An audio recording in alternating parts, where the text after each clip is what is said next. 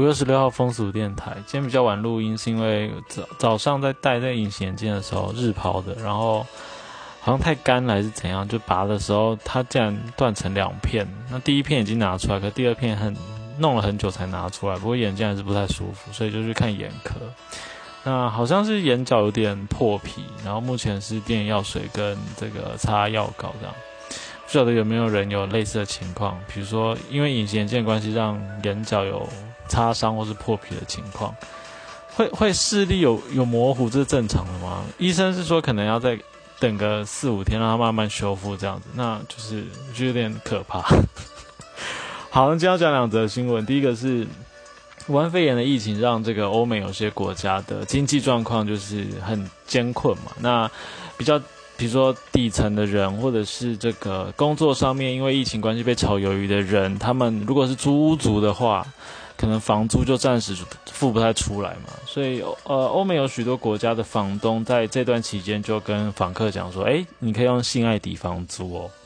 但其实这个性爱并不是都是两情相悦的啦。有些人可能，如果今天，比如说啦，比如说你今天是觉得很 OK 的，就是用性爱，然后这房东刚好你也觉得 OK，比如说他是你的菜，或者是说你很享受性爱的过程，那房东长怎样你也不太在意，然后用这个方式换房租的话，大致上是没有什么好议论的。但是就是因为这些房客不一定都是喜欢这些房东嘛。而且很多房客他是不得已的，比如说有有受访者，他就说他是因为生了小孩，然后他如果交不出房租的话，他就会被房东很快的就要踢出去了，所以他为了不想让他的小孩流离失所，所以他就是。可能会勉勉为其难的考虑这个选项，这样子，所以就是这个这个部分在这段期间，呃，房东对房客性骚扰的情况，数据上来讲，有有投诉的部分就已经有百分之十三了，所以就是这个比例是有增加这样子。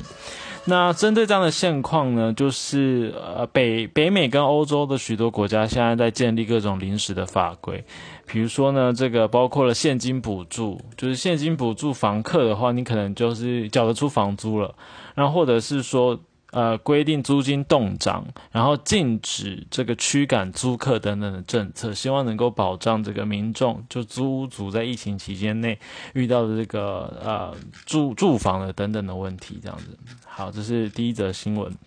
第二则新闻，呃，应该也不算新闻，不过我觉得蛮有趣的是，因为最近可能也是疫情的关系，所以就是有些电影院他们选择是放。以前的片子重新在播，这样。那今天要讲的是这个《关不住的诱惑》，它是由这个孔刘主演男主角的。然后它其实，在二零一六年的时候就已经上映了。不过就是这几天，好像五月二十二号开始，像是这个桃园或者是台南的部分的影城是可以看到由这个孔刘主演的这个《关不住的诱惑》。那它主要是在讲什么呢？它是讲说这个，呃，有。就是自闭儿的自闭症的儿子，然后为了让他们参加特殊的营队，所以呢，就是祥敏，这是一个女生，她只身来到芬兰，这样子，就是一个赫尔辛基雪冰雪天地的这个一望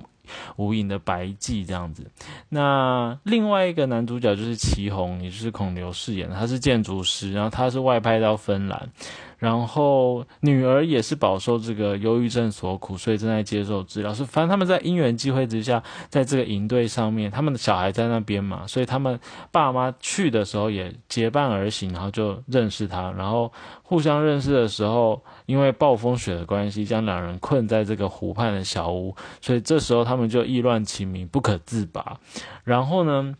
所以这个媒体就说，这个这这一部是这个孔刘有一个。大尺度的这个性爱的这个场景的这个电影这样子，就是如果对他他本人的这个相关的这个演技有兴趣的话，是可以在这部片片子里面看到的。然后他们回到首尔之后，就是又再度巧遇，所以这个片片子的剧情介绍最后就写说，本该留在心中的那段异国情缘再度席卷而来，开始动摇了他们各自原本平淡无奇的已婚生活的，所以感觉还是有一些。复杂的情节在里面，比如说他们各自是已婚的状态，那他们要怎么样去面对他们再度袭来的这个情欲的部分？这样子。好，那因为我也没看这一部，所以我只是照着这个公开的这个资讯，就是剧情介绍的文字来分享。然后就是有兴趣的朋友也可以去看。不过它是不是电影院放映的厅次比较少，所以就是可能要看一下，刚好就是自己所在县市有没有了。